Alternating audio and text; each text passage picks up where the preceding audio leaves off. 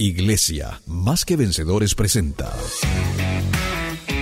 Fundamentos, un espacio dedicado al estudio teológico y apologético reflexionado a la luz de la palabra. Esto es Fundamentos, con la conducción del pastor Federico Almada y Jorge Espínola.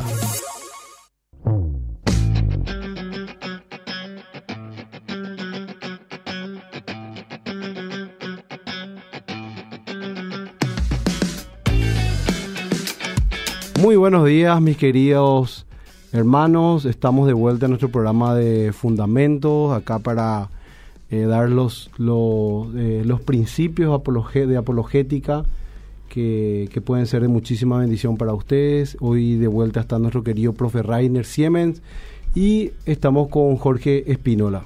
Muy, muchas bendiciones, profe. Bienvenido de vuelta al programa. Qué gusto tenerte, profe. Muchas gracias, Pastor. Un gusto de estar aquí nuevamente con toda la audiencia de Obediere y del programa Fundamentos. Gloria a Dios. Querido Jorge, ¿nos va a contar un poquito de qué se trata el programa de hoy? Sí, eh, bendiciones a todos, bendiciones a todos, que el Señor les bendiga. Hoy tenemos un tema muy importante que vamos a tocar con el profe Rainer, mostrando que eh, en todos los seres humanos tenemos una cosmovisión, y ya sea la cosmovisión cristiana o la cosmovisión no cristiana, que pueden ser variadas, siempre resultan en conductas.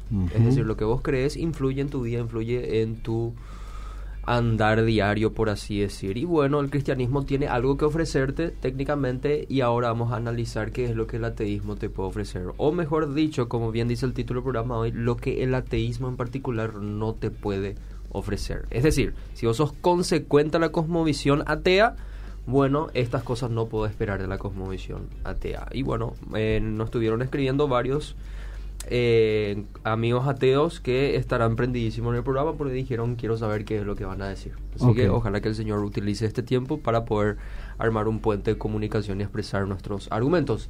La audiencia nos puede escribir al 0972-201-400 mandándonos sus preguntas y también en la cajita de comentarios en la transmisión live de, en, Instagram, en Radio de Ira. Y también estamos haciendo una transmisión en Instagram. Y ahí abajo también nos pueden, no pueden escribir y de paso me pueden avisar si es que sale bien el audio. Así que, profe, ¿cómo querés eh, iniciar el, programa? ¿Cómo querés introducir? Bueno, eh, yo me hice la vida fácil con este programa. Agarré un libro que estaba ahí ya hace dos años, compré, leí, y escribí un resumen. Qué tremendo, profe. Entonces, bien fácil. El, el, libro lleva el título de El exceso ateo. Es un libro en inglés, El exceso ateo.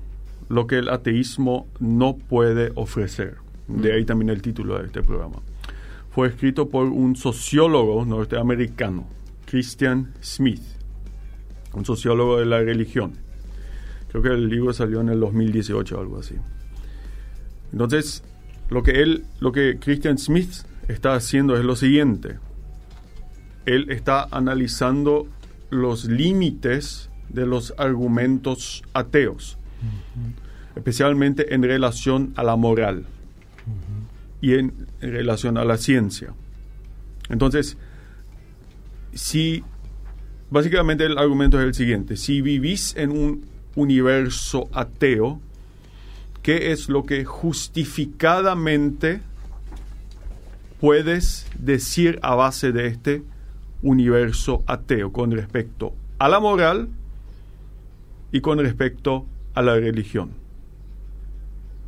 Porque él dice que el ateísmo, y él estudió mucha literatura atea, que el ateísmo muchas veces se excede en lo que está afirmando. Es decir, especialmente en, relación a la moral, él está diciendo eso. Dice que el ateísmo afirma una moral universal humanista. ¿Qué quiere decir eso? Que a todas las personas en todo el mundo, en todo momento, deben ser tratados como seres humanos dignos y que deben prosperar en salud, en educación, en todos esos ámbitos es decir, una, un universalismo humanista. Entonces, él, él va analizando esto, si es posible, digamos, afirmar una ética universalista, humanista, partiendo de un universo meramente natural, material. Eh, eh, creo que muchas veces ya analizamos este tipo de cuestiones en, este programa. Eh, me recuerdo cuando yo estudié el tema del, supuesto genocidio de los cananeos, leer toda la crítica atea con, con respecto a eso. ¿Cómo que Dios puede mandar que Israel mande destruir a los cananeos? ¿Cómo Dios puede ser así?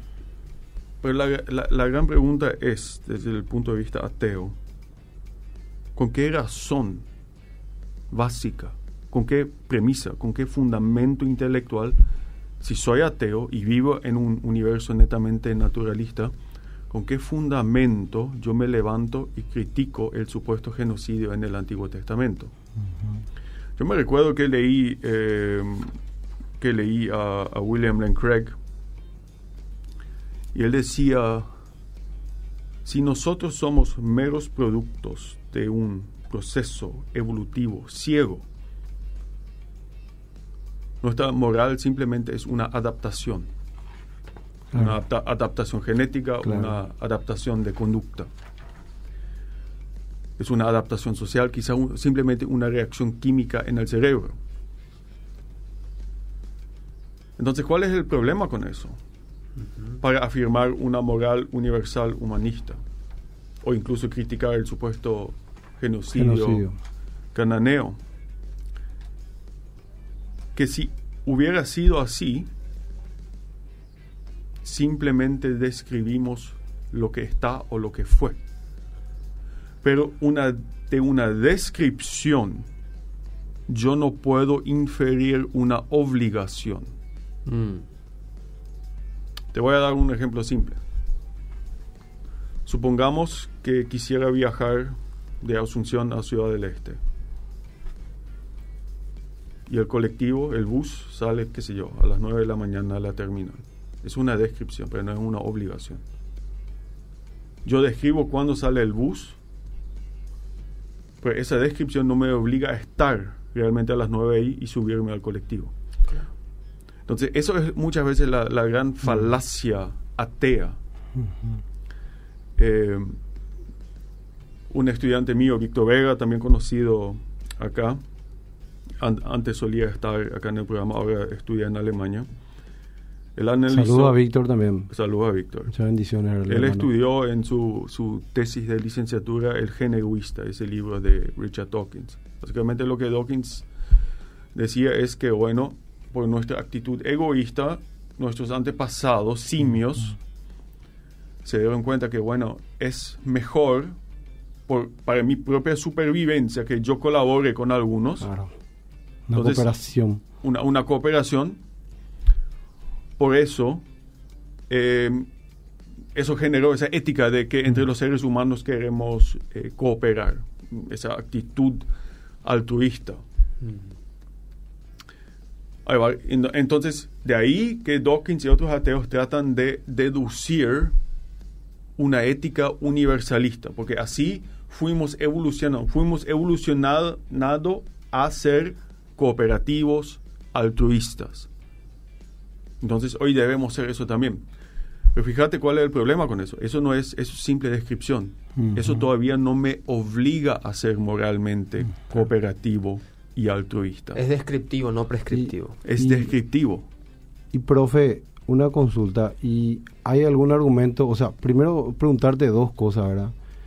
El, ¿Bajo qué fundamentos ellos dicen que la gente debe tener esa moral universal? Y eso es lo que justamente Christian Smith dice, no hay razón suficiente. Entonces, eh, ahí va la gran, digamos, inconsecuencia.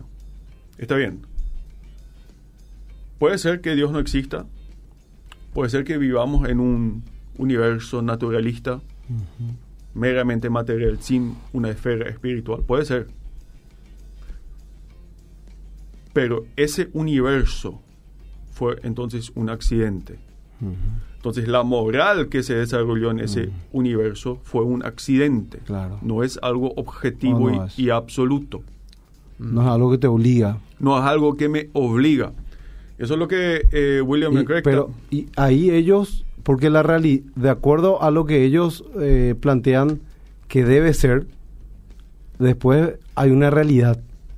Y la realidad se condice totalmente con, o sea, no condice con, con lo que ellos describen. En la realidad vemos que no hay moral, que hay maldad. Hay, hay un aspecto de la moral, pero encontramos que hay una, una maldad, un desorden. Claro, y eso también dice Christian eh, Smith. Eh, dicho sea de paso, eh, fue, para mí fue muy interesante ese, leer ese capítulo. La, esa idea de, una, de desarrollar una ética universal sin la religión, sin Dios, surgió en los siglos XVIII y XIX con la Ilustración, movimiento filosófico especialmente fuerte en Europa y, y Estados Unidos. Entonces, ¿qué pasaba en la Ilustración? Eh, esa inicia de, iniciativa de secularización, eh, la mente humana, la razón humana es la, meta, es la norma suprema. Entonces, a partir de ahí se buscó establecer una ética universal sin recurrir a dogmas religiosos.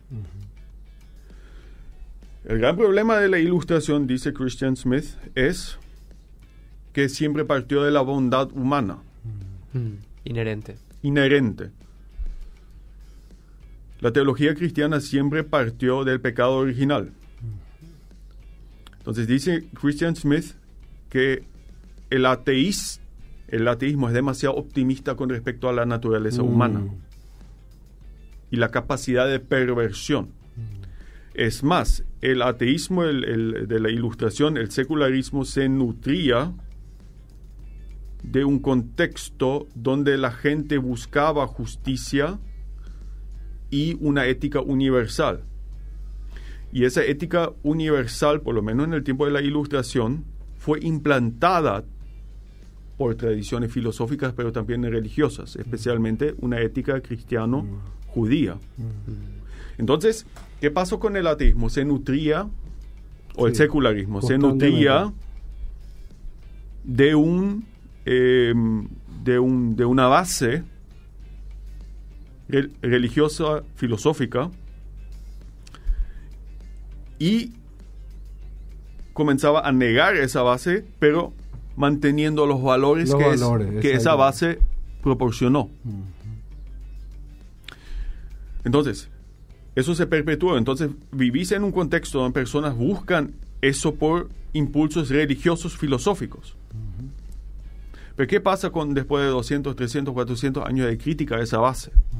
Realmente vamos a ser capaces de mantener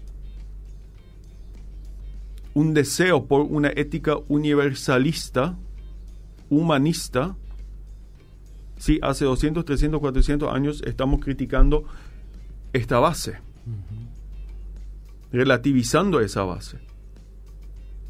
Y fíjate eh, en, eh, fíjate políticamente lo que está pasando a nivel global. Estamos viendo una, una fracturación, estamos entrando en un, mundo multipolar, Estados Unidos, Rusia, China, es decir, no hay más un orden mundial como en los años 90. parecía que todos íbamos hacia un destino, eh, hoy, cada uno tenía esa libertad. Claro, hoy hay un desorden mundial, a lo que me voy es es interesante cómo en todo el mundo crece el nacionalismo. Mm. Tenemos un Donald Trump, tenemos un Brexit, tenemos un Bolsonaro, mm. tenemos un Erdogan en Turquía. Entonces se está fracturando porque cada uno dice, bueno, yo me voy a ocupar de mi propia tribu, de mi propio clan, de mi propia nación. Porque qué, me interesa lo que pasa en otra parte del mundo? ¿Sí? Es decir, esa perspectiva universalista está desapareciendo. ¿Por qué me debe interesar el conflicto en Ucrania si queda muy lejos? Entonces, es un gran problema. El otro problema es con eh, estos argumentos evolucionistas es, eso también dice William Lane Craig. Ahora bien, suponiendo a Dawkins y el gen egoísta, cooperación, altruismo entre no sé, una manada de simios, nuestros antepasados. Entonces, eso permitió que Homo sapiens haya evolucionado con cooperación. El gran problema con ese argumento es, bueno, por lo menos si trato de deducir una ética universal de eso, es que la evolución pudiera haber tomado otra dirección. Porque la evolución es un proceso al azar. Entonces podríamos haber tenido hoy, quizás por ciertos accidentes, llegamos al Homo sapiens. Podríamos haber llegado quizás a no tener seres humanos o a tener seres humanos totalmente distintos, con una ética distinta. Fíjate, eh, las abejas obreras matan a muchos de sus hermanos y de mm. repente incluso a su reina para su supervivencia. Podría haber sido que nuestra evolución nos hubiera condicionado a matar a ciertos integrantes de eh, nuestras sociedades humanas, los que no aportan más. Entonces, Vemos, eh, si trabajamos con argumentos evolucionistas para, eh, para fundamentar nuestra ética, nos damos cuenta que son construcciones relativas. No es una base firme, porque una base firme no cambia. No cambia. Bajo ninguna circunstancia. La ética no es una base firme porque es al azar. Te puede ir en esta dirección o en esta dirección. Y ambas direcciones hubieran sido así nomás. Mm.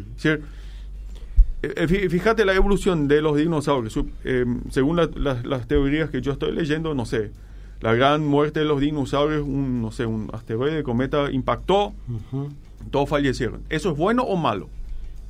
Claro. ¿Es bueno o malo que los dinosaurios desaparecieron? Les pregunto. Desde el punto de vista evolutivo, si vamos a ver, es algo bueno porque iba a darnos lugar después a nosotros. Ni es bueno ni es malo. Simplemente no puedes jugar. Eh, no opinar. No puedes opinar. Eh, simplemente sucedió. Y si hoy, por ejemplo, nuestra supervivencia. Por eso, si nosotros desaparecemos. No, no es bueno ni malo.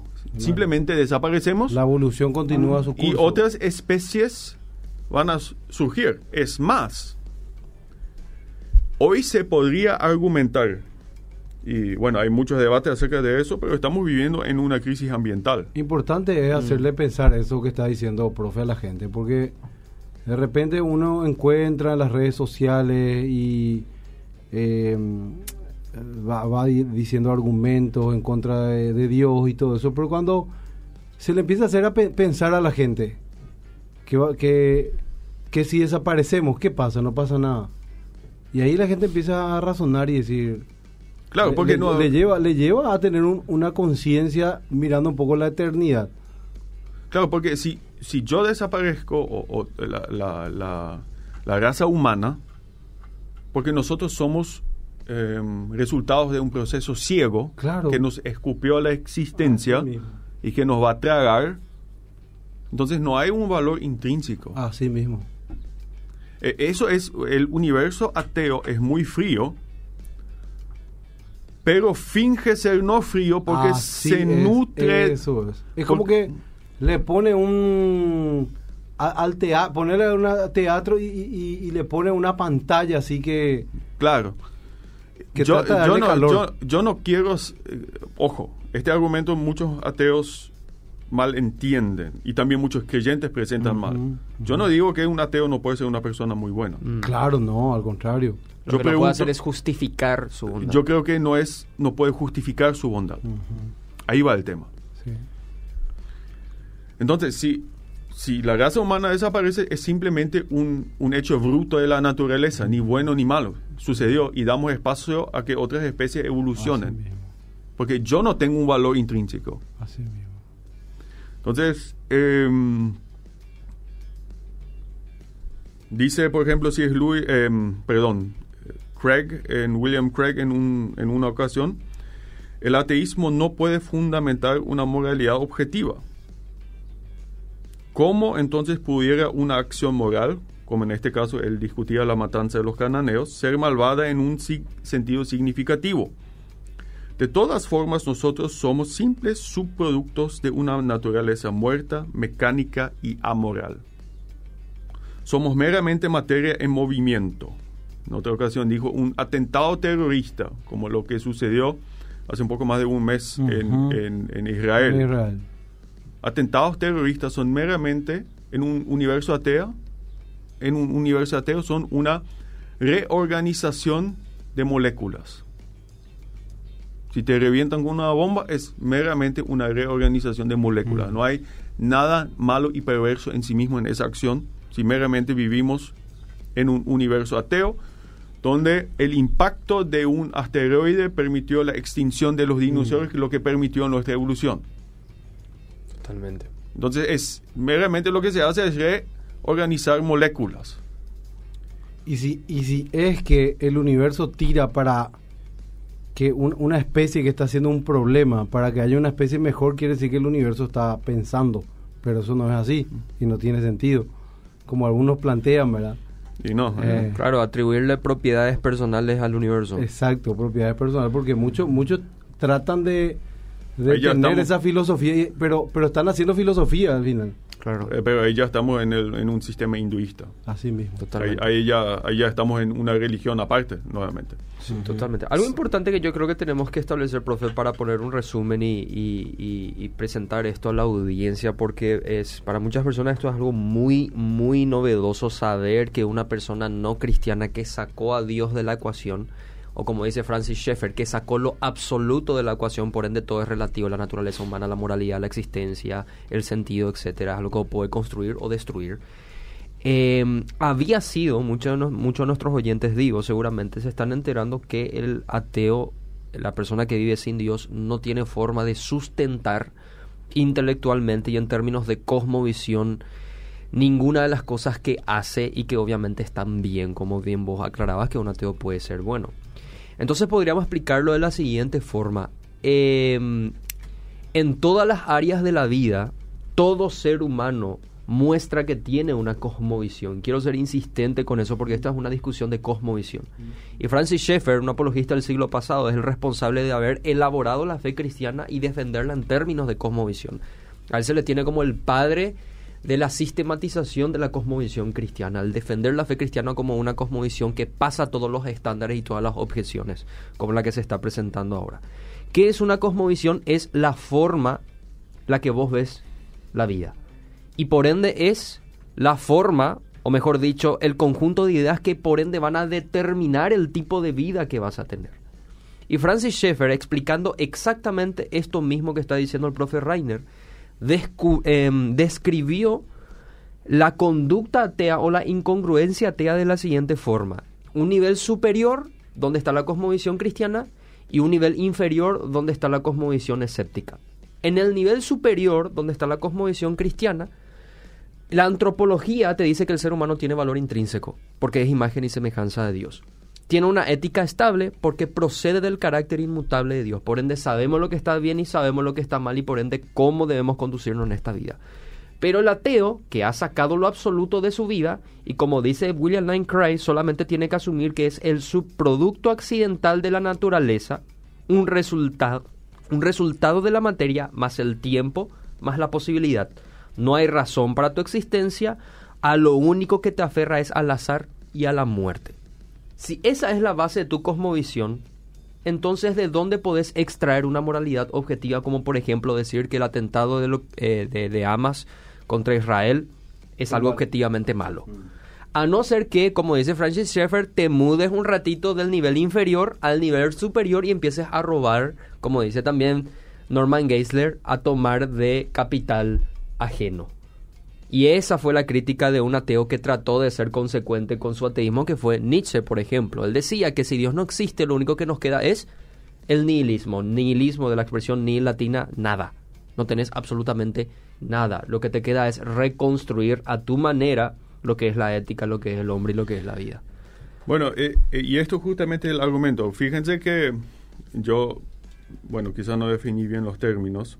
Yo hablo de fundamentar una ética humanista universal, igualitaria, universal. El Christian Smith, eso es lo interesante de su libro, dice que el ateísmo es capaz de fundamentar una ética moderadamente buena. Eso es lo interesante de su argumento. No es capaz de fundamentar una ética universalista igualitaria, pero sí una ética moderadamente buena. Mm. ¿A qué se refiere con una ética moderadamente buena? Una ética limitada a mi grupo.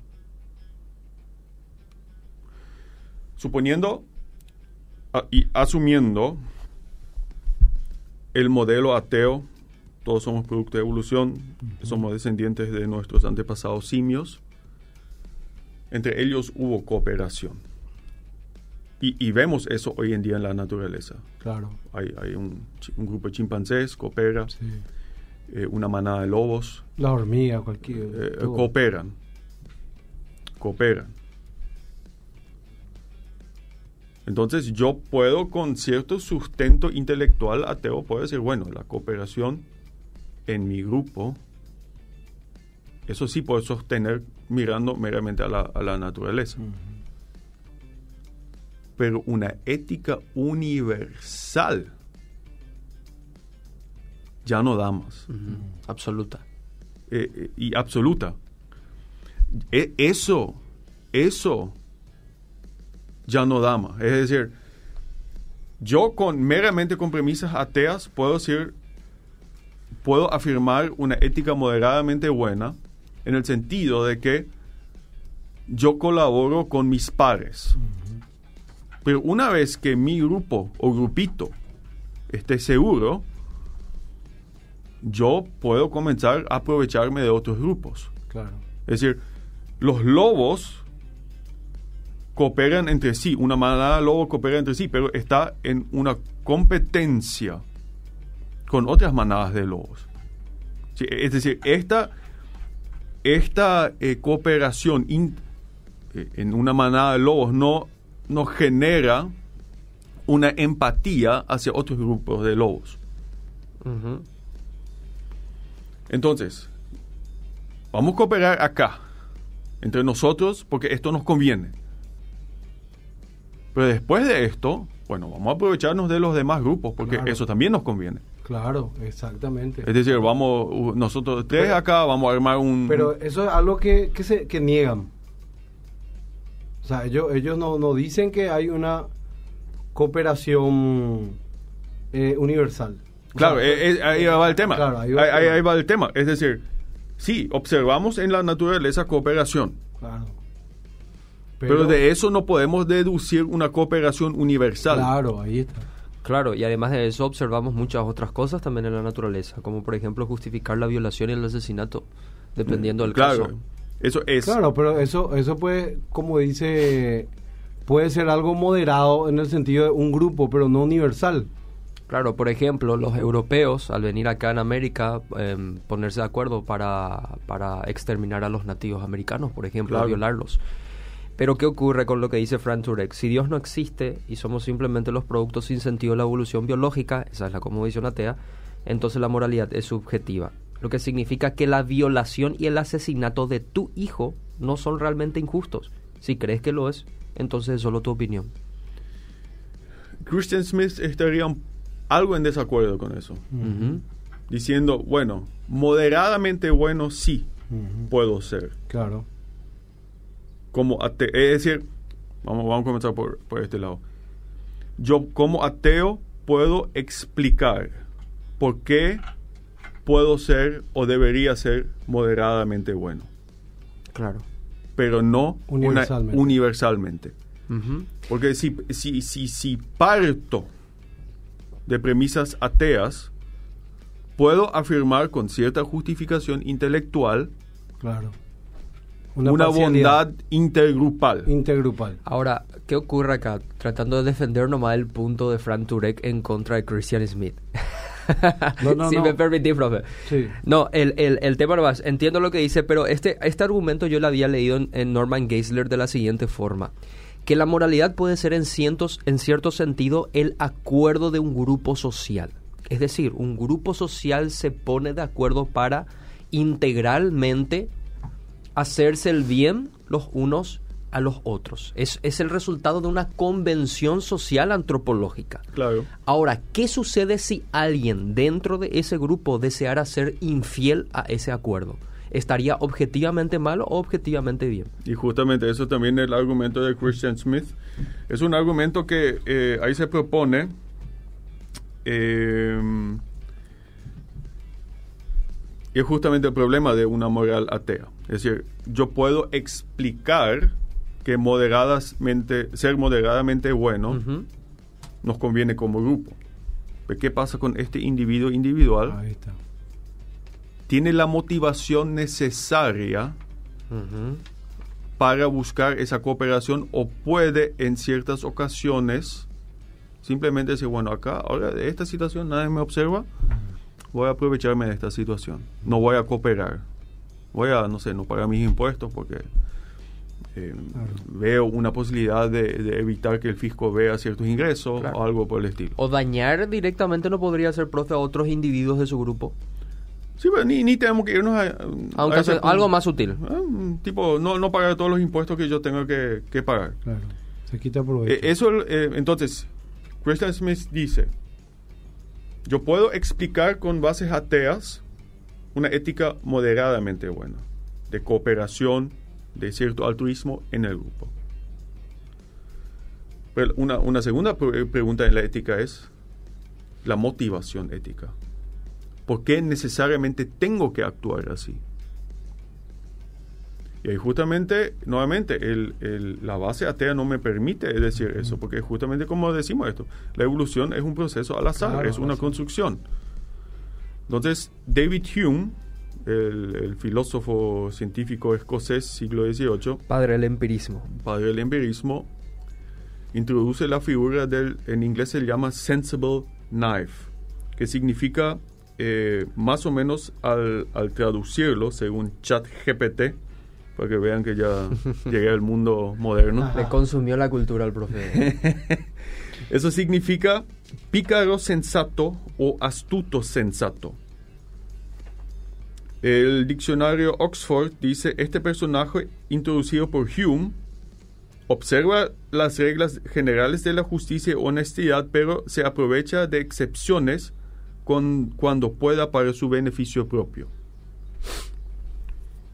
Entonces, ¿con qué argumento le decís a esta persona que no se puede aprovechar en, ciertos momentos de esta cooperación intergrupal? Del acuerdo. Del acuerdo, porque si todo es una construcción, sea evolutiva o sea un acuerdo interhumano, no hay una razón que necesariamente me obligue en cooperar en todas las ocasiones. Mm. ¿Por qué no aprovecharnos en ciertas ocasiones? Y, ahí te va a decir que es la parte del aspecto individual, porque va a mejorar, el aprovechándose de esa situación, va a mejorar su bienestar. Entonces, obviamente el objetivo es algo egoísta. Entonces, de, eso tal vez se puede agarrar y decir, ¿verdad? Tema... Eh, y bueno, pero lo que muchas veces entonces se, se argumenta en círculos ateos es que, bueno, todos los seres humanos quieren ser felices. y es cierto. Claro, obvio. Entonces todos deberíamos cooperar buscando la felicidad de todos. una felicidad colectiva. Felicidad colectiva. Pero es, es irónico porque muchas veces la felicidad colectiva choca con mi felicidad individual. Claro. Imagínense un, vamos, un ejemplo. Un empleado público Mm. Le gusta tener un aumento del sueldo. ¿A quién no le gusta tener un aumento de sueldo? Claro, Pero quizás un gran aumento de sueldo a los empleados públicos no sea el bien mayor del país. Así es. Entonces, ¿qué esperamos de los empleados públicos en muchas ocasiones? Bueno, que reduzcan su felicidad para que el bien mayor del país florezca. Entonces, nuevamente, muchas te aspiran, sí, todos queremos ser felices, pero nuevamente, eso, ¿cómo, cómo mediase eso? Porque muchas veces, o en la mayoría de las veces, choca con mis deseos inmediatos. ¿Y con qué razón un ateo me va a decir, no, pero, no, sacrifica tu deseo individual. No hay razón, no hay razón en un universo ético ateo, no hay razón suficiente para decir, ¿sabes qué? Bajan un poco tus deseos de felicidad para que otros... Claro, un ejemplo muy cercano, pese a que sea un poquitito más eh, grave, por así decir, es eh, la ética hedonista del aborto, por ejemplo. En donde nosotros observamos que a las abortistas no necesariamente les interesa ya si es un ser humano o si es una persona el que se está gestando en la matriz, sino que el deseo de la madre de decidir sobre su propio cuerpo, la libertad y al mismo tiempo que no trunque su vida, su felicidad individual, le da la libertad de matar a su hijo en el vientre de su madre. Desde una perspectiva atea, eso está completamente justificado. Pero desde una pero cuando vos decís sacrificar tu deseo inmediato, que es tu felicidad, el no tener ese embarazo, el no llevar las consecuencias de ese embarazo, sacrifica eso porque hay un bien mayor que requiere prioridad que es la vida de otro ser viviente en tu vientre. El ateo no va a poder justificar eso. El creyente sí, porque valora la vida, imagen y semejanza de Dios, matar es un asesinato, es pecado, etcétera, etcétera, etcétera. Entonces, vamos, vamos a mantener, que yo dije, entonces, justificar racionalmente una ética moderadamente buena. Se puede. Se puede, con premisas ateas. Orientada al grupo. Claro, al grupo. Pero... Universal no. Universal no. Y por sobre todo, la motivación individual de cumplir con esa ética grupal. Claro, que según Dawkins es esencialmente egoísta. Sí, claro.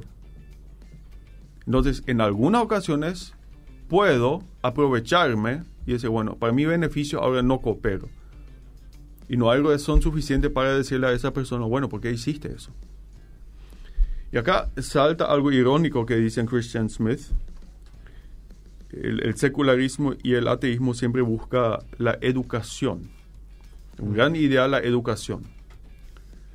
Pero si educamos a futuras generaciones que todos nuestros valores en realidad son productos del azar o construcciones sociales y subjetivas y en realidad en de invenciones,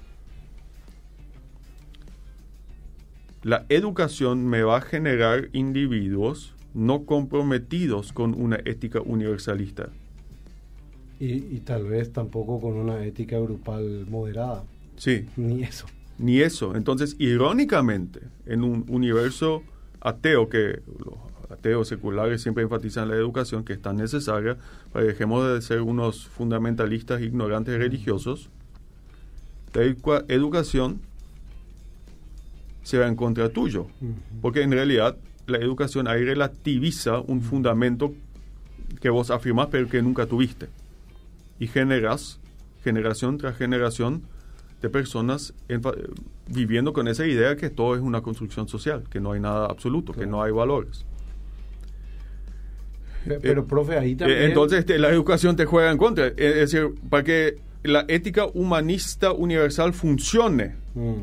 es decir, sin referencia a una religión o algo así, a un dios, en realidad tendrías que mantener a las personas en la ignorancia, porque si saben demasiado se van a ir, van a comer el sistema. Pero, también en, otro sentido, educar a la gente desde el punto de vista eh, evolutivo, la gente se educa y, y empieza a trascender justamente en la inteligencia, en la tecnología, por el hecho de que este sol también va a apagarse en un momento dado, este planeta no vamos a poder eh, cubrir por mucho tiempo y vamos a tener que buscar otro lugar. Entonces la gente tiene que educar, tienen que haber científicos, tienen que haber... Claro, para preservar la vida y para el bienestar humano. Entonces, claro, en ese sentido la educación tendría sentido, pero no desde el punto de vista moral, porque al final, como decís, termina saliendo todo el tema de, que es una construcción social. Ok, si este sol se apaga, tenemos que buscar otra, no sé, galaxia, o otro sistema solar para supervivir, sobrevivir. ¿Por qué?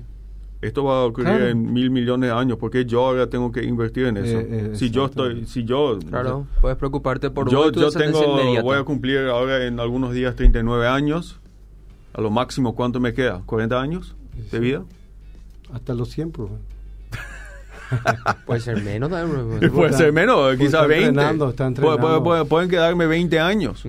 Entonces, ¿por qué me voy a preocupar si nuestro sol se apaga en 5 mil millones de años? Totalmente. Porque ahora y tengo si desaparecemos también, ¿cuál es el problema? ¿Cuál es el problema? Porque ahora yo tengo que, no sé, pagar un impuesto adicional al gobierno paraguayo para que desarrolle un programa espacial para que mis descendientes en 5 mil millones de mm. años Totalmente.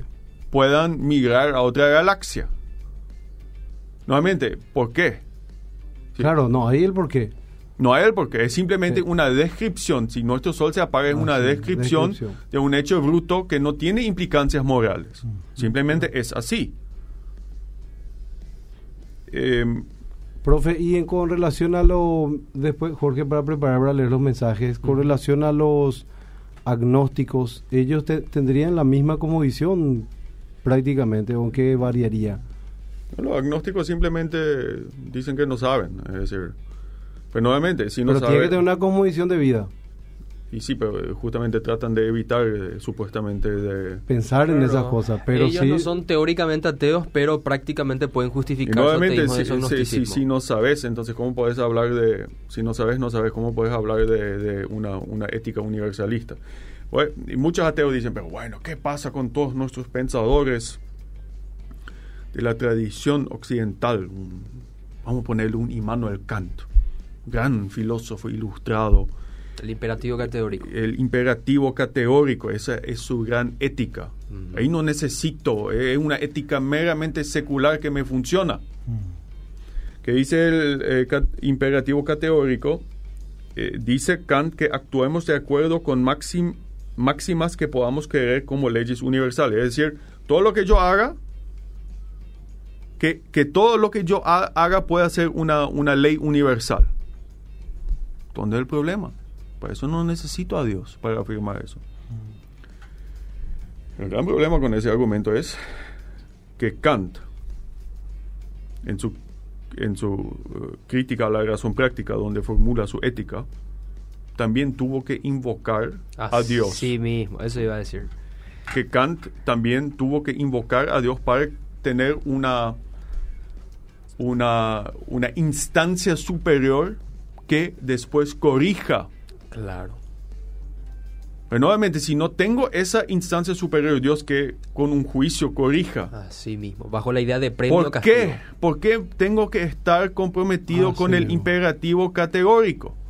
Así mismo. ¿Por qué? No, no, hay forma. Es más, Kant creció en la ciudad alemana eh, Königsberg, que hoy eh, queda en Polonia. Eh, Königsberg era territorio luterano y él venía de una familia pietista.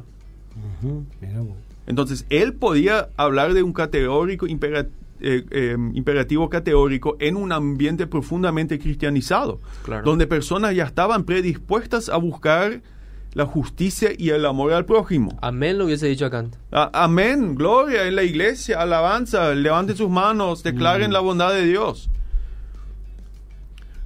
Pero hoy leemos a Kant sin, sin esa cultura cristianizada en la cual él pudo, podía decir eso. Claro. Y además nos olvidamos muchas veces que él sí afirmó a Dios como, como ente necesario para que, eh, para que su eh, imperativo categórico funcione.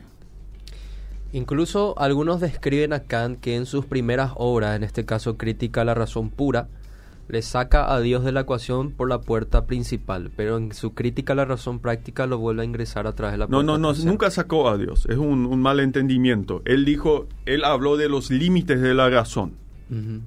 Y él decía con la razón, yo no puedo demostrar la existencia de Dios. Esos es los son los límites de la razón. Y criticó los argumentos clásicos a favor de Criticó los argumentos clásicos a favor de la existencia de Dios. Él en realidad quería proteger el cristianismo tomando, eh, sacando el, cristianismo o la fe en Dios de la crítica naturalista atea, diciendo, ustedes con sus argumentos solamente pueden hablar de cosas en el mundo, pero Dios está más allá del mundo, entonces el instrumentario científico no puede avalar o negar o confirmar la existencia de Dios. Entonces, en realidad, hasta cierto punto, eh, creó una un lugar seguro, tipo para Dios. Pero en la ética necesariamente tuvo que, nuevamente por razones prácticas, claro. meterle a Dios para que su ética funcione. Claro, son sus propias palabras. Para todos los efectos prácticos es necesario que Dios exista. Claro, y hoy en día mucha gente recurre a Kant sacando solamente el aspecto de Dios de su argumento. Mm. Y ahí deja de funcionar. Y además se ignora la cultura eh, evangélica protestante en la cual él creció y dijo lo que dijo. Entonces, eso es el gran problema con, con, bueno, tenemos muchos grandes pensadores ilustrados. Eh, también se utiliza el utilitarismo como sistema mm. ético. Eh, se busca la felicidad para todos. Pero nuevamente, buscamos la felicidad de todos, pero ¿por qué yo tengo que estar comprometido con buscar la felicidad de Jorge? Claro. ¿Por qué? Entonces, todos estos argumentos llegan eh, a sus límites. Entonces, Smith dice, ética moderadamente buena, sí. Claro, se puede justificar, se puede justificar. Se puede justificar, pero la motivación para actuar de acuerdo a esa cooperación ya no se puede justificar. Eh, es decir, explicar sí, pero la motivación para que yo actúe así ya se pone más difícil. Entonces, profe, lo que vos estás diciendo, en otras palabras, es que se necesita mucha fe para afirmar todas esas cosas. Con Christian Smith dice... Él, ¿Qué, dice ahí el escritor? Él dice, él, él exige a los ateos que sean intelectualmente más congruentes. Porque él, él no niega que sea posible... Congruentes honestos. Honestos sería la palabra, honestos. Él no niega que sea posible firmar una ética universalista dejando... Él, él no, no, no, no busca fomentar un argumento a favor de Dios. Claro, claro. Eh, o a, a, favor del cristianismo. Él quiere que los ateos sean más honestos porque él teme como sociólogo que futuras generaciones se van a dar cuenta de los trucos intelectuales del ateísmo y van a desechar esa ética universalista. Mm. Y, quiere que ateos sean intelectualmente más honestos, mm. diciendo, ustedes solamente pueden decir que pueden ser moderadamente buenos con sus mm. premisas. Y mostrándoles dónde están los problemas, porque que todos queremos vivir, eh, todos queremos que nuestros descendientes, hijos, nietos, vivan claro en un mundo donde reine una ética universal, humanista. Y él ve esto justamente en peligro.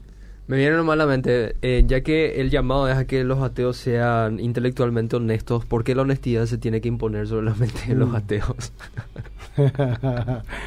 Porque, o sea, al final creo que nos quedamos con aquel filósofo, en caso si vamos a ser realmente consecuentes con la cosmovisión eh, atea, porque incluso se puede cuestionar hasta la realidad de la lógica, que desde el ateísmo sencillamente un fenómeno emergente, pero no puede justificar lo que es la lógica como tal y porque la lógica rige la coherencia en todo el mundo. Había un filósofo que no me viene el nombre ahora, presocrático, que tratando de ser consecuente con, la, con su cosmovisión de la muerte de todos los absolutos, en este caso de sus dioses, en, enmudeció y nunca habló. Hmm. Nunca dijo nada. Y hablando de ateos honestos, eh, leyendo obras como la de Ventra Russell o Albert Camus, por ejemplo, que trataron de ser consecuentes, por así decir, con su ateísmo, eh, Ventra Russell, en su libro ¿Por qué no soy cristiano?, dice lo siguiente, que no nos resta otra cosa como seres humanos, luego de que ya afirmamos la no existencia de Dios, no nos resta otra cosa que construir nuestras vidas sobre los cimientos firmes de la desesperación inquebrantable. Y Albert Camus, por su parte, dijo honestamente que se debería reconocer que sin Dios todo es absurdo y procurar amar a otros. Esa es una honestidad. Eso es honesto. Ahora, ¿por qué deberíamos procurar amar a otros? o sea, incluso hay una limitación en, el, en, en la en la pequeña luz de esperanza que te puede proveer. bueno, hay, hay, hay, Christian Smith diría, bueno, con a Camus le diría, moderadamente, bueno, sí. Amar a los de tu grupo, sí. Claro. Porque te conviene. Pero amar, ¿qué me interesa el conflicto en Ucrania o Israel? Ayer vi un documental. ¿Saben cuál es la guerra civil olvidada de, la actualidad? Sudán. En abril estallaron grandes combates entre, entre dos grupos.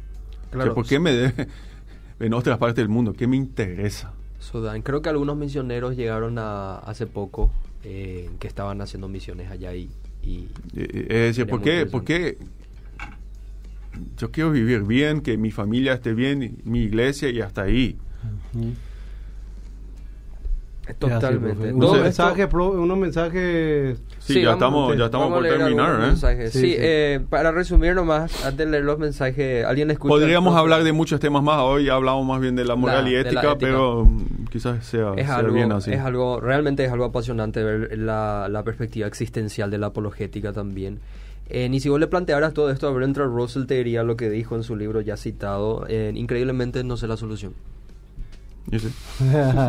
o sea, todo esto que está planteando el profe en términos de un argumento en contra de la inconsistencia de la cosmovisión atea, si se le planteara a Bertrand Russell, te diría lo mismo que escribió hace algunos años cuando se le planteó esto mismo. No sé la solución. No sé la solución. Tenemos algunos mensajes. Sí, sí, vamos a eh, Por ejemplo, dice eh, María Cecilia en Facebook dice, entonces los que no son solidarios y cooperativos ni siquiera se acercan a los simios. No han evolucionado para nada, según su visión atea. Sí, porque hay también algunos simios egoístas que de repente se aprovechan de, su manada. Claro. Dios mío, desesperante sería realmente la vida de un ateo honesto. Preguntan acá. Víctor Vega nos manda saludos. Nos está viendo Víctor Vega. Interesante. Saludos, a varón. Saludos a tu esposa, Jessica. Acá por mensaje nos dicen... Nos dicen acá se nota que no han leído nada acerca del humanismo y de cómo el humanismo ha construido la ética de Occidente, lo que ustedes dicen que en realidad es legado del cristianismo. Bueno, eso siempre es un argumento ateo. El argumento ateo dice que la ética de Occidente comenzó con el humanismo de los siglos XVII y XVIII. la ilustración construyó Occidente, no el eh, cristianismo, te diría. Sí, eh, yo estaría en, desacuerdo con eso. Yo también. Yo estaría mucho en, en gran desacuerdo con eso. Eh, a ver si lo encuentro, incluso el filósofo alemán, el, el, sumo sacerdote de la, de la izquierda, dice el igualitarismo universalista. Acá Jürgen Habermas, no, no le cito a un creyente, el, el, los más grandes filósofos de Europa en la actualidad. Hay que preguntarle que si, si le lleva a leer a este varón. Eh, el igualitarismo universalista lista del que brotaron los ideales de la libertad y una vida colectiva marcada por la solidaridad, la conducta de vida autónoma y la emancipación, la moralidad individual de la conciencia, los derechos humanos y la democracia, es el legado directo de la ética judaica de la justicia y la ética cristiana del amor. Y eso no lo, no lo hice un apologista cristiano. Mm. Claro, no está haciendo lobby de la fe cristiana. Eh, eh, este, este señor no tiene un interés en promover una agenda cristiana. Eh, a esa gente le digo, bueno, ustedes no saben, ustedes no saben de qué brota, de qué brota la ética que nos, o los principios éticos que nos sostienen hoy. Evidentemente brotan de la larga historia de pueblo judío con su Dios, y la historia cristiana del encuentro existencial con Jesucristo y qué implicancias eso tiene. Qué glorioso el Señor. Eso, eso, eh, y una cosa no, eso no quiere decir que la fe cristiana y judíaca están, son verídicas. Claro, claro. Simplemente son narrativas que formaron lo que tenemos. Obviamente yo creo que sí son verídicas. Claro, en pocas palabras. Y, y, nosotros lo que creemos en Dios, creemos que eso viene de Dios sea, quitando de lado la, la, la, religión judía. Esto viene de Dios. Dios es el que imparte la ley. Dios es el que, el que se reveló a la humanidad para mostrar el verdadero amor que es su Hijo, ¿verdad? Jesucristo. Eh, Smith cita al filósofo canadiense Charles Taylor que eh, dice, critica al secularismo, diciendo o preguntándose si no estamos viviendo más allá de nuestras posibilidades morales, cuando queremos permanecer leales a nuestros estándares altos de justicia y benevolencia. Es decir, estamos, el sistema secular ateo está viviendo más allá de sus, de lo que posiblemente y moralmente pueda decir. Profe, entonces, ¿quién nos puede ofrecer esperanza al ser humano? ¿Quién le puede eh, em, eh, dar esperanza y también quién puede entonces explicar una cosmovisión que, que sea, eh, que, que, al final lo que tanto anhela el ser humano, que es la felicidad, universalmente todos queremos que nos, nos vaya bien, ¿verdad? Salir para adelante. Entonces... Que nuestras vidas sean significativas. Significativas. ¿Quién puede darnos esa cosmovisión que es congruente bueno, con ese deseo? Tiene que ser un estándar que no forma parte de este universo que no sea sometido a procesos evolutivos, a contratos sociales. Es la única visión viable que, yo veo. Es la única visión viable. Es decir, si el, universo ateo es cierto, y puede ser que sea cierto, vamos a ser honestos. Claro. Entonces, ese universo queda muy, muy frío y muy poco acogedor. Eso es la, la, consecuencia grave, sí. Claro, vos decís que puede ser que sea cierto porque al final nosotros abrazamos la fe, ¿verdad? Porque como dijo Pablo, por fe creemos haber sido constituido el universo por no, yo, yo simplemente quiero también ser honestamente honesto diciendo, por lo menos existe la posibilidad que el universo ateo sea cierto. Pero sí, si fuera cierto, obviamente que yo no creo eso, pero si fuera cierto, y nos daríamos cuenta de manera definitiva de eso, las consecuencias serían dramáticas. Por cierto, no tendríamos una ética universal humanista. Porque esa ética universal humanista, como vimos en el caso de Kant, todavía Kant, eh, ahí alguien dijo, no, no leímos a los humanistas. Claro que leímos. y te estamos explicando cómo funcionan, incluso necesitando a Dios y nutriéndose de un fundamento cristiano como Kant. Si todo eso desaparece, quisiera nomás irme ya y no vivir en ese universo. Claro, y en realidad lo que nos planteó uno de los padres del humanismo, que es el propio Nietzsche, tampoco pinta muy bien el panorama si es que el humanismo fuese la respuesta. Claro. Hay que preguntarle a la gente entonces que no creen en el Señor. ¿Qué es lo que creen? ¿Por qué quieren vivir moralmente? Totalmente. Y como dice William Lane Craig, exactamente lo mismo le diste pie a la frase de William Lane Craig con el cual culmina su famosa tesis sobre lo absurdo de la vida sin Dios. Dice eh, que es realmente irracional preferir la muerte, la futilidad y la destrucción en lugar de la vida, la significación y la felicidad. No es, no, es, no es racional esa preferencia, por lo menos. Evidentemente, como decía el profe Reiner, si el ateísmo no es verdad, el ateísmo en definitiva perdón, si el teísmo cristiano no es verdad, el ateísmo en definitiva no es una buena noticia. Sí. O sea, si no tenemos una buena noticia al evangelio como tal, Totalmente. porque el cristianismo es falso y nos queda el ateísmo, no nos queda nada bueno entonces. Yo quiero decirle a, a la gente que contestarle por qué quieren tener una vida moral, por qué quieren tener una vida de la mejor manera humanista, de que trascendente, ¿saben por qué? porque fueron creados por Dios y vienen de Dios. Y Dios puso, dice, esa patente en el corazón del ser humano, que puso eternidad. Entonces, no vas a encontrar la verdadera vida si no le encontrás a Cristo Jesús. Por eso dijo, dice la palabra, el que tiene a Cristo tiene la vida. Y no es por una cuestión eh, de que de exclusividad, sino porque es así porque Dios es la vida misma, de Él vienen todas las cosas. Entonces, ya, llamarte y decirte, querido amigo, que busques a Dios y que Dios dice que Él se va a presentar a los que le buscan sinceramente. Con esto pasan dos cosas en el corazón del hombre. O el hombre toma una actitud humilde y dice, realmente, ¿por qué estoy buscando las cosas trascendentes de la vida? Y tengo que buscar a Dios. Pero por otro lado, nos encontramos con hombres y dicen, no, ¿por qué tiene que ser así? Y endurecen su corazón. Por eso la palabra de Dios dice que no endurezcas tu corazón y busques a Dios. Porque Dios es la respuesta a todas las cosas. Profe, agradecerte y espero tenerte de vuelta, tenerte de vuelta en el programa cuando sea posible. Siempre nos instruí mucho y sos de mucha bendición. Jorge, nos vemos en el programa del sábado. Bendiciones, audiencia querida. Que estén todos bien. Gracias, profe.